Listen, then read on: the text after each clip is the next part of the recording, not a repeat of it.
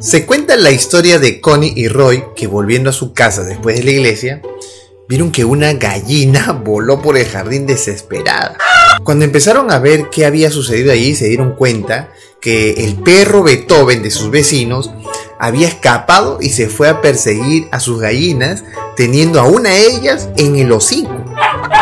Cuando Connie rescató a su gallina de las fauces del perro, el pato Watlesworth la vio sosteniendo una gallina y pensó que Connie, su dueña, la había matado. Así que el pato, sin saber nada y solo ver lo ocurrido, estuvo picoteando a Connie cada vez que la veía pensando en cobrar la vida de su amiga gallina. A veces es difícil determinar quiénes son tus amigos y quiénes son tus enemigos. En este video veremos cómo es posible que cuando te ofrecen solucionar todos tus problemas, decides que tu mundo se siga cayendo a pedazos.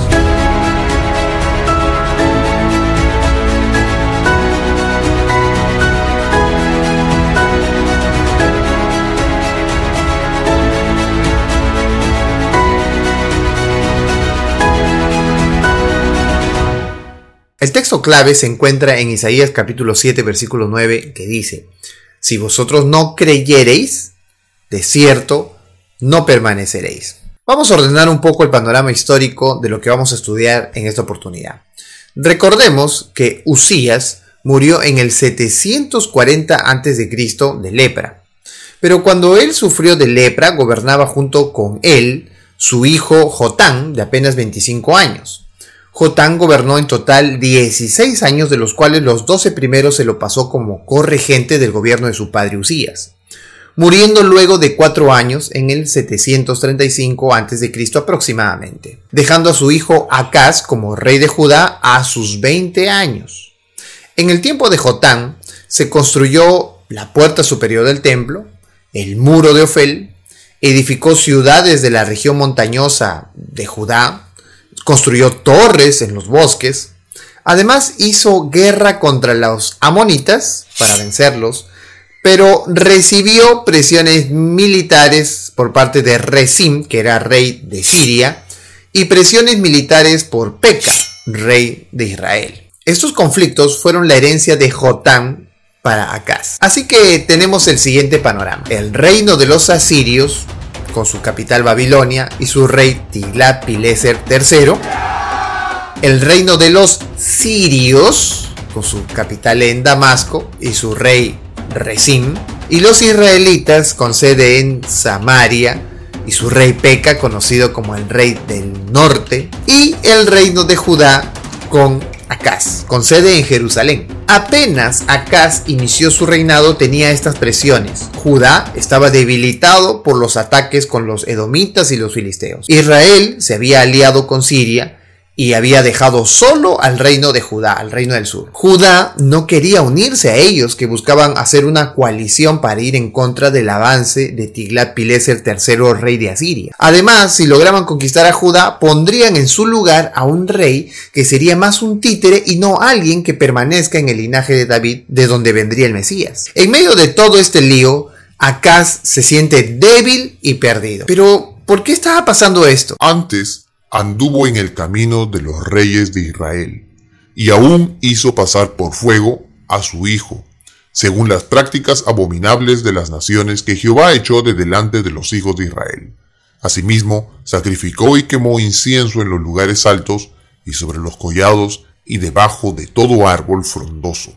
Entonces Resín, rey de Siria, y Peca, hijo de Remalías, rey de Israel, subieron a Jerusalén para hacer guerra y sitiar a Acaz, pero no pudieron tomarla, porque Jehová había humillado a Judá por causa de Acaz, rey de Israel, por cuanto él había actuado desenfrenadamente en Judá y había prevaricado gravemente contra Jehová. Obviamente, esto era una consecuencia de haberse apartado de Dios. Pero a pesar de los pecados de Acaz, Dios sigue cuidando de Judá. Como siempre, Dios es un Dios que no ve nada perdido, sino que corre inmediatamente a sus hijos que necesitan su ayuda. Entonces dijo Jehová a Isaías, Sal ahora al encuentro de Acaz, tú y Sear Jasub tu hijo, al extremo del acueducto del estanque de arriba, en el camino de la heredad del lavador, y dile, guarda y repósate. No temas, ni se turbe tu corazón a causa de estos dos cabos de tizón que humean, por el ardor de la ira de Resín y de Siria y del hijo de Remalías. Ha acordado maligno consejo contra ti el sirio, con Efraín y con el hijo de Remalías, diciendo, Vamos contra Judá y aterroricémosla, y repartámosla entre nosotros, y pongamos en medio de ella por rey al hijo de Tabel. Por tanto, Jehová el Señor dice así, no subsistirá ni será. Las palabras de Dios ante Acaz eran esperanza ante un momento difícil en su vida política. Los reinos que se acercaban desaparecerían. Obviamente, no en ese momento, sino que posteriormente, pero Judá como reino nunca desaparecería, ya que al llevar Isaías a su hijo y presentárselo como Sear Hasub, que significa un remanente volverá, le presentaba la solución al conflicto en caso Babilonia, Asiria, vendría a tomar por exiliados a los judíos. Ciertamente Judá subsistiría. Los hijos de Isaías eran una señal para el rey o para el rey de reyes. He aquí, yo y los hijos que me dio Jehová, somos por señales y presagios en Israel, de parte de Jehová de los ejércitos, que mora en el monte de Sión. La única cosa que Acaz debería hacer era confiar en Dios. En realidad lo único que nos falta en la vida es verdaderamente confiar en Dios. Y aquí viene nuestro texto clave, Isaías 7:9. Si vosotros no creyereis, de cierto no permaneceréis. Hasta aquí todo bien con Dios. Acá era un pecador, era un rey malo, había hecho perder a la nación en prácticas idolátricas. Como producto de apartarse de Dios le sobrevino muchos problemas e incluso la guerra y devastación. Dios, en todo caso, lo ayuda, le envía su mensajero para darle esperanza, una esperanza que a él no le gustó. Lo más importante de todo esto es que como rey de Judá debería haber puesto su confianza en el Dios que decía él adorar. Necesitaba creer para poder permanecer. Además, Dios decide algo que muy pocas veces hace el mismo Dios. A Dios no le podemos pedir pruebas o señales para que demuestre que es Dios. Eso es tentar a Dios. Sin embargo, es diferente cuando el mismo Dios te pide que demandes una señal. Es algo parecido a lo que encontramos en Malaquías 3:10. Probad y ve. Habló también Jehová a Acaz diciendo, Pide para ti señal de Jehová tu Dios, demandándola ya sea de abajo en lo profundo o de arriba en lo alto.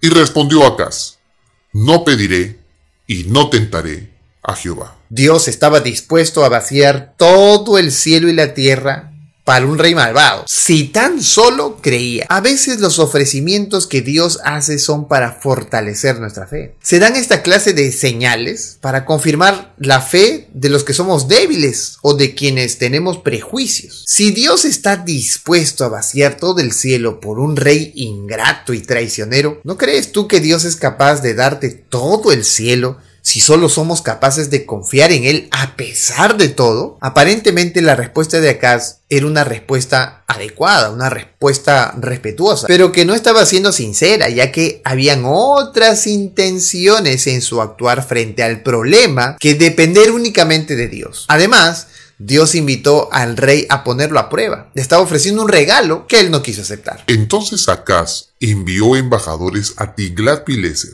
rey de Asiria, diciendo: yo soy tu siervo y tu hijo. Sube y defiéndeme de mano del rey de Siria y de mano del rey de Israel que se han levantado contra mí. En lugar de reconocer que Dios era el único amigo que podía rescatarlos a él y a su país, Acaz trató de hacer buenas relaciones con Tiglat-Pileser III, el enemigo de sus enemigos. Como dice un antiguo proverbio árabe, el enemigo de mis enemigos es mi amigo. Decidió rechazar confiar en Dios y confiar en las astucias políticas con el rey de Asiria. Y tomando Acaz la plata y el oro que se halló en la casa de Jehová y en los tesoros de la casa real, envió al rey de Asiria un presente. Acaz fue capaz de despojar el templo de sus tesoros y entregar esa riqueza consagrada a un rey pagano. Decidió hacer una alianza con el rey pagano, dejando de lado al rey del cielo. Al escuchar Isaías la declaración de Acaz, él respondió. Dijo entonces Isaías, Oíd ahora casa de David, os es poco el ser molestos a los hombres, sino que también lo seáis a mi Dios. Isaías está diciendo que al negarse a poner a Dios a prueba, aparentemente para evitar cansar a Dios, efectivamente Acaz cansó a Dios. Es interesante notar el contraste entre Isaías y Acaz. Como en el verso 11, Isaías le dice a Acaz, pide para ti señal de Jehová, tu Dios. En el verso 11, él termina diciendo, mi Dios. Acaz rechazó el ofrecimiento divino, rechazó que Jehová fuese su Dios. Jehová era el Dios de Isaías pero no el de Acaz. Aunque Acaz no aceptó una señal, pero sí Dios le dio una señal. Y así como Dios le pidió que pida una señal en la que Dios mismo puede usar todo su poder, todo el cielo, todo el universo para dársela, ahora mismo le demostraría que Él, Dios mismo, le daría la señal usando todo lo que Dios puede usar. ¿Cuál sería esa señal? Por tanto, el Señor mismo os dará señal. Y aquí que la Virgen concebirá y dará a luz un hijo, y llamará su nombre Emmanuel. ¡Qué señal! ¿Y cómo lograron entender esto Acaz y Judas? La señal constituiría el hecho de que Dios no dejaría el trono de David en mano de pueblos paganos y que la venida del Mesías se cumpliría más adelante en el tiempo. Una virgen, traducido del hebreo alma, denota a una mujer soltera y sin compromiso concibiendo. No sé cómo hubiera sonado a los oídos de Acaz una señal como esta. Realmente era preocupante. ¿Cómo es que una muchacha joven conciba sin casarse, sin tener un compromiso? Es cierto que había en aquel tiempo promiscuidad ilegal, pero ¿cómo esta situación podría dar fe y esperanza al rey? Aunque no se sabe con exactitud si la mujer virgen tenía un cumplimiento para ese tiempo y se cumpliera en la esposa de Isaías o en la o en la esposa de Acaz, o quizás en cualquier muchacha virgen que hubiese pecado, lo que era seguro es que Dios estaría con nosotros siempre, de ahí el nombre Emanuel. Esta señal testificaría de la presencia de Dios en medio de su pueblo, muy a pesar de todo lo que les podía suceder. También esta señal serviría para un cumplimiento mayor, registrado en el Nuevo Testamento en ocasión del nacimiento de Jesús, quien también es Dios y estaría con nosotros en este mismo mundo. La más grande señal de Dios fue justamente la aparición de Jesús. Dios no promete que su pueblo no sufrirá dificultades ni dolor, pero sí promete que Él estaría con nosotros. Como resultado, el reino de Judá nunca fue deshabilitado. Dios cumplió su promesa. Un remanente sobreviviría y el linaje continuaría hasta el Mesías. Un niño nacería de una virgen y la promesa de Dios se cumpliría. Pase lo que pase, aunque venga Babilonia, Asiria, Israel, los planes de Dios se iban a cumplir con su pueblo. Lo único que Dios demandaba era confianza. Hoy, en el caos del mundo, Dios vuelve diciendo lo mismo, confianza en sus palabras. ¿Estaríamos nosotros dispuestos a confiar en nuestras medicinas y pastillas que en las verduras o frutas? ¿O estaríamos nosotros dispuestos a confiar en terapias y tratamientos que en la renovación de nuestra mente por causa del Evangelio? ¿Estaríamos dispuestos a poner nuestra fe en lo que otros dicen y no en lo que así ha dicho el Señor? Confianza es la clave, aunque todo tu mundo se esté haciendo pedazos. Podemos concluir entonces. Primero, no podemos pedir una señal a Dios a menos que Dios mismo nos la ofrezca, como el caso de Malaquías 3.10 con respecto al diezmo. A veces queremos que Dios haga algo espectacular ante nuestros ojos para que podamos tomar una decisión, pero su palabra ya contiene lo necesario como para estar pidiendo señales a Dios de si lo que vamos a decidir es correcto o no. Segundo, a veces las alianzas para dar soluciones humanas son buenas, pero ¿cuál es el límite? El límite está en que no contribuyan a separarme de Dios. El límite está en que los planes de Dios no se cumplan con la alianza que nosotros tomemos, sean en situaciones sentimentales o en las de negocios. Y tercero, El hecho de saber que Dios está con nosotros nos da esperanza, no solo de lograr algo bueno en esta tierra y en nuestras actividades, sino que es la seguridad de que lograremos algo mejor y lejano a este mundo perverso. Es decir, el cielo. El hecho de que Dios nos acompañe nos da la seguridad de que por la eternidad también así será. Confía en Dios a pesar de todo y tu mundo, cruel, duro y difícil, se caerá a pedazos, pero tu fe y esperanza se revitalizará y viviremos con Dios para siempre. Que Dios te bendiga. Nos vemos la siguiente semana.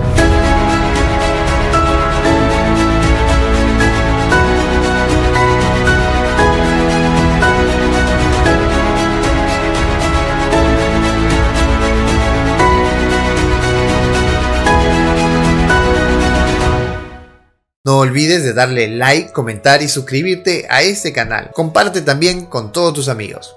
Bye.